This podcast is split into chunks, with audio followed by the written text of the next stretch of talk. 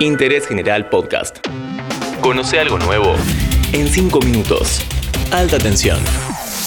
Hola, ¿qué tal? Bienvenidos una vez más a Alta Tensión, el podcast sobre energía de interés general. Hoy vamos a hablar de la Organización de Países Exportadores de Petróleo, la famosa OPEP, el actor más relevante del mercado petrolero.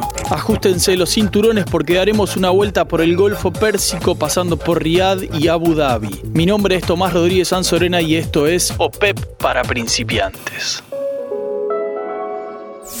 Estamos en agosto de 2021 y el barril de petróleo vale un poco menos de 75 dólares. ¿Cómo llegamos hasta acá si en 2019 se mantuvo en los 60 y pico de dólares y el mundo todavía no se terminó de recuperar de la pandemia? ¿Por qué cuesta eso y no menos? O más. No nos alcanza el programa para explicar todos los factores, pero si hay que elegir uno que sea determinante, es lo que decide la OPEP.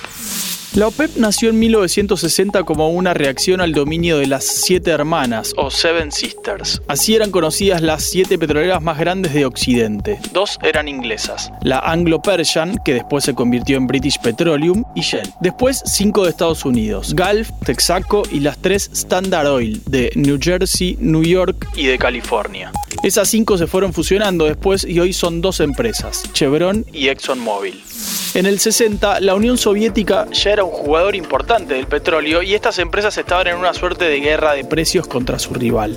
A los países de Medio Oriente no les gustó nada eso y fundaron esta organización para tomar sus propias decisiones. Los fundadores fueron Arabia Saudita, Irán, Irak, Kuwait y, atención, Venezuela, que al día de hoy sigue siendo el país con mayores reservas de petróleo del mundo. Expropiese, expropiese. La creación de la OPEP cambió la geopolítica mundial y también a la industria. Además del poder de los estados petroleros, que crearon o fortalecieron sus propias empresas, entraron a jugar muy fuerte los traders. Esas son empresas menos conocidas como Vitol, Glencore, otra figura que tienen mucha relevancia en el mercado. La OPEP protagonizó dos grandes crisis en los años 70. Primero la de 1973 en medio de la guerra de Yom Kippur contra Israel. Los países árabes bloquearon las exportaciones de petróleo a Estados Unidos y Europa por su apoyo a Israel causando una crisis gravísima. La segunda fue en 1979, con la revolución iraní del Ayatollah Khomeini y después la guerra de Irán e Irak.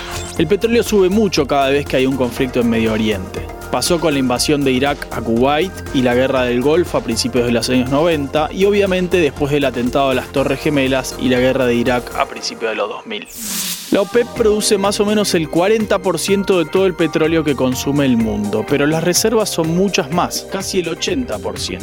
Y además, por su geología, tienen los costos de producción más bajos de todo el mercado. Eso les permite aumentar o bajar su producción rápidamente. En 2016, además, se amplió la organización y entraron algunos miembros adherentes. Los más importantes son Rusia y México. Así que es probable que en las noticias veas que se escribe OPEP Plus, con un signo más adelante.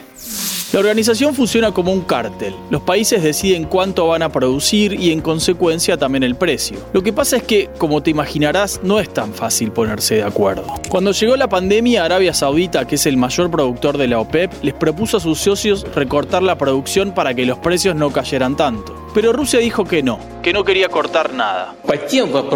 Así que para demostrar su poder, los saudíes anunciaron que iban a aumentar 20% la producción. Ahí se disparó la hecatombe. Acordate que hubo contratos de futuros a precios negativos porque no había dónde meter el petróleo, es decir, te pagaban para que te lleves el crudo. Arabia Saudita mostró los dientes y Rusia terminó acordando. En julio de este año hubo un conflicto similar, otro cimbronazo por una disputa entre Arabia Saudita y Emiratos Árabes. Este último planteó que quería aumentar su cuota de producción y los saudíes se negaron, pero después terminaron negociando. El mercado finalmente se tranquilizó. Si hubiera que nombrar a una sola persona de este esquema sería el príncipe Abdulaziz bin Salman, ministro de Energía de Arabia Saudita. La empresa estatal que controla se llama Saudi Aramco y es, junto con Apple, la empresa más valiosa del mundo, o sea, no entre las petroleras, sino de todas las empresas. Abdulaziz dice que su trabajo es aplastar la volatilidad, que si él no estuviera donde está, el petróleo sería un caos. Y también dice que él es como el presidente de la Reserva Federal o de un banco central importante. No regula la emisión de dólares, sino que regula cuánto petróleo sale de la canilla. Tener ese poder no es poca cosa. Esta fue la presentación de la OPEP de alta tensión. Te agradezco mucho por escuchar. Te espero la próxima. Expropiese, expropiese. Seguí a Interés General en Spotify y escucha nuestros podcasts nuevos todos los días.